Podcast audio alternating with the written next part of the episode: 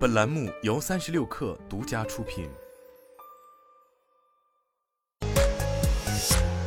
网罗新商业领域全天最热消息，欢迎收听快讯不联播，我是金盛。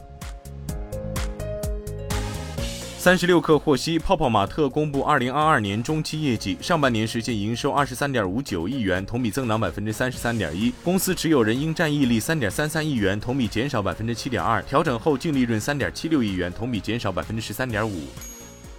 有报道称，疑似 Pico 拍照运动配件的现场照今天被泄露。从照片中可以看到类似运动环的产品。对此，有不少媒体认为，这可能是为配合 VR 运动健身推出的动作捕捉类配件，用于追踪和记录四肢的健身数据。由此看来，Pico 可能会在 VR 健身领域有所布局。截至发稿，Pico 官方未对此作出回应。该产品是否会在九月份与新品 Pico 四一并上市，尚未知。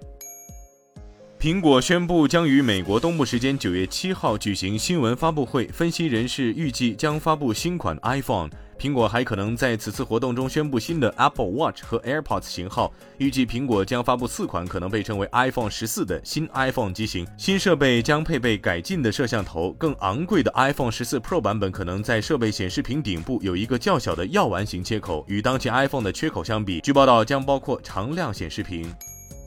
据日本 TBS 电视台当地时间二十四号报道，当天二十一时十三分左右，日本电信运营商 KDDI 旗下的 AU、POVO、UQ Mobile 等通信服务出现语音通话难以接通或无法接通的故障。另据共同社消息，当地时间二十二时，故障已经修复。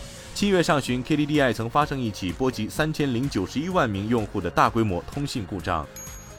亚马逊关闭远程医疗服务 Care，这说明亚马逊进入卫生保健行业遇挫。亚马逊将于十二月三十一号之后关闭服务。之所以关闭，主要是因为亚马逊觉得 Care 对企业客户来说并不是长远解决方案。